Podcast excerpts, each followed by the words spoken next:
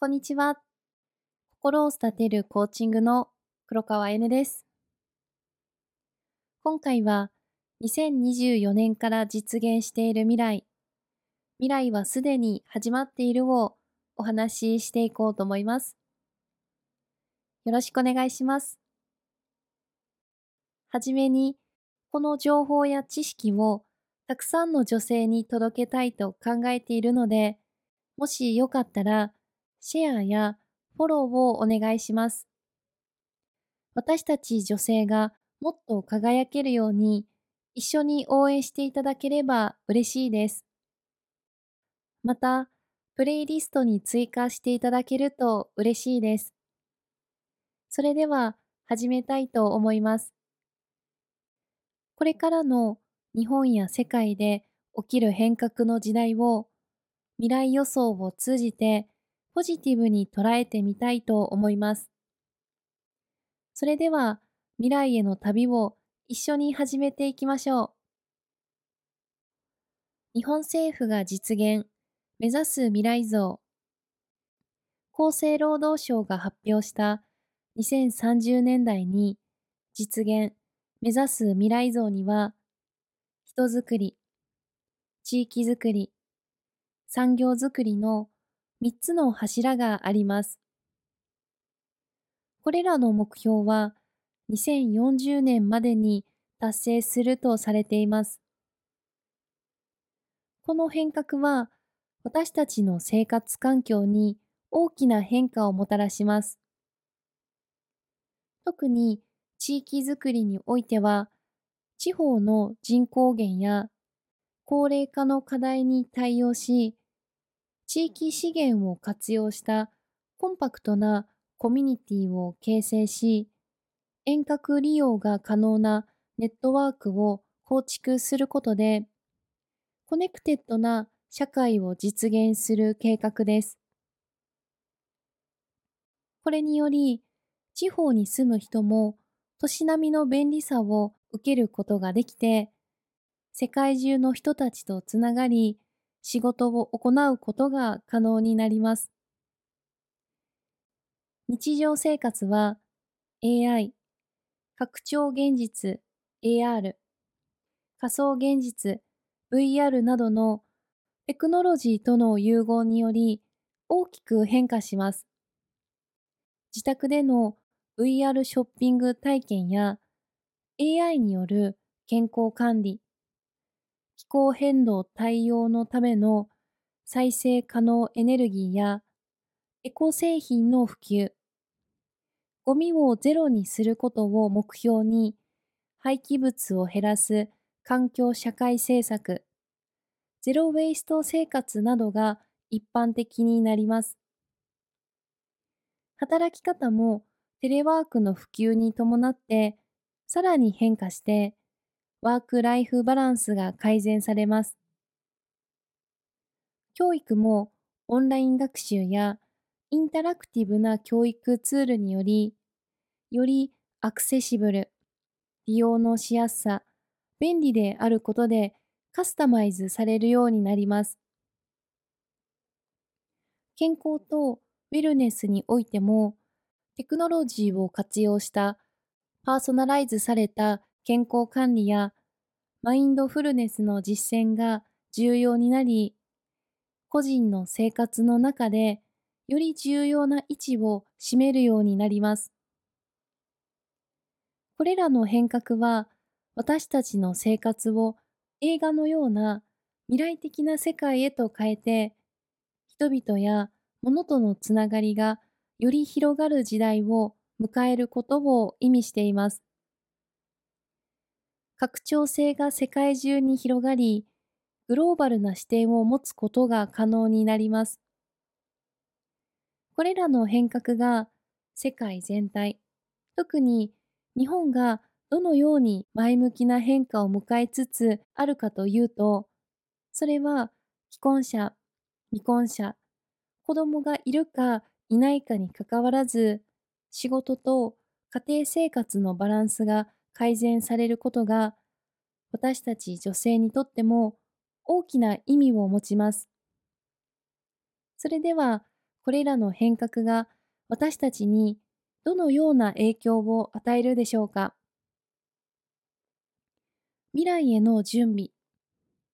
例えば、地方の空き家が増加するので、空き家を活用した二拠点生活など、新しい暮らし方や住まい方が生まれたり、自宅や地方で働くなど、働き方のスタイルが多様化したり、夫婦ともにフルタイムで働きながら子育てが可能な社会になり、副業は認められ、複数の仕事に就く働き方が一般的になったり、個人のビジネスを加速させるテクノロジーが業務を加速させて、成果をスピーディーに出せるようになります。未来は遠い夢ではなくて、すでに始まっています。多くの人がまだ気づいていないかもしれませんが、大きな変革の時代が到来していて、これらの変化をいち早く受け入れて行動に移すことでチャンスを活かせます。重要なのは、これらの変化に振り回されるのではなくて、準備を進めることで、安心して自信を持って着実に実績を積み上げていくことです。焦点を当てるべきは、現在の業務に集中して、既存のフィールドを活用しつつ、新しい仕組みを構築することです。そして、これまでの自分の経験を生かすことが大切です。私たちの時間は未来から現在へ。多くの人は時間が過去から未来に流れていると考えていますが、実際には時間は未来から過去へと進んでいます。例えば、明日7時に家で番組を見るなら、その時間に合わせて一日のスケジュールを組みますよね。つまり、未来の出来事が現在の行動を決定しているということです。明日早起きするから早く寝ようとするのも同じです。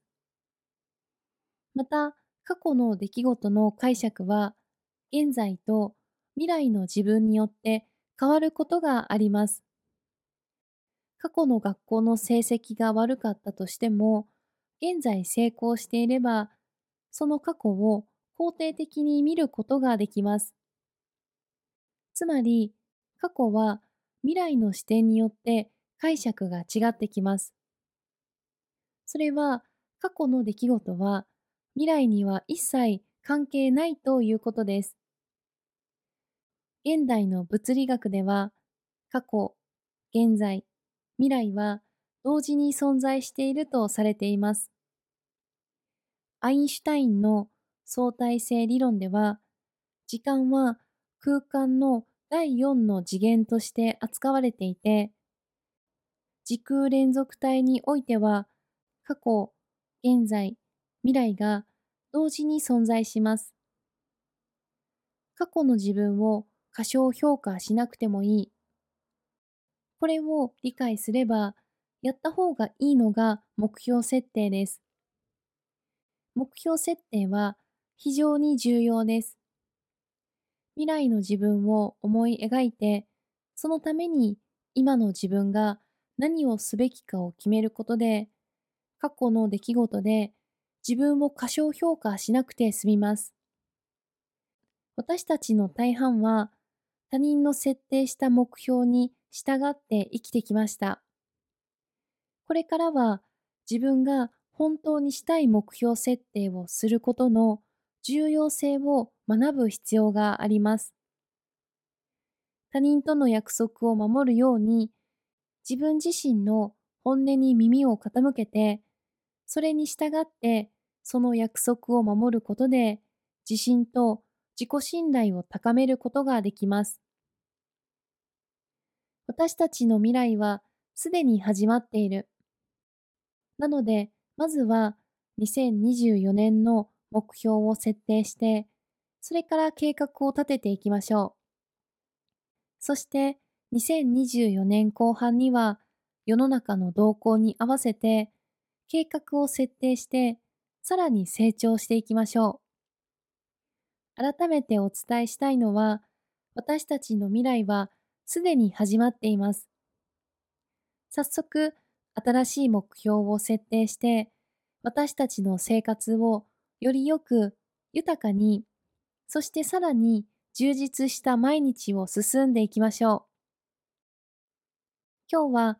実現している未来について楽しんでいただけたでしょうか？これからも皆さんとインスピレーションに満ちた未来について一緒に語り合いたいと思います。何か質問してみたいことやコーチング無料セッションを試してみたい方は気軽に下記の LINE からご連絡いただくか、または Send Your Voice メッセージの URL をクリックしていただいて、インスタグラムマークからインスタグラムへ移動していただいて、DM からご連絡いただければ、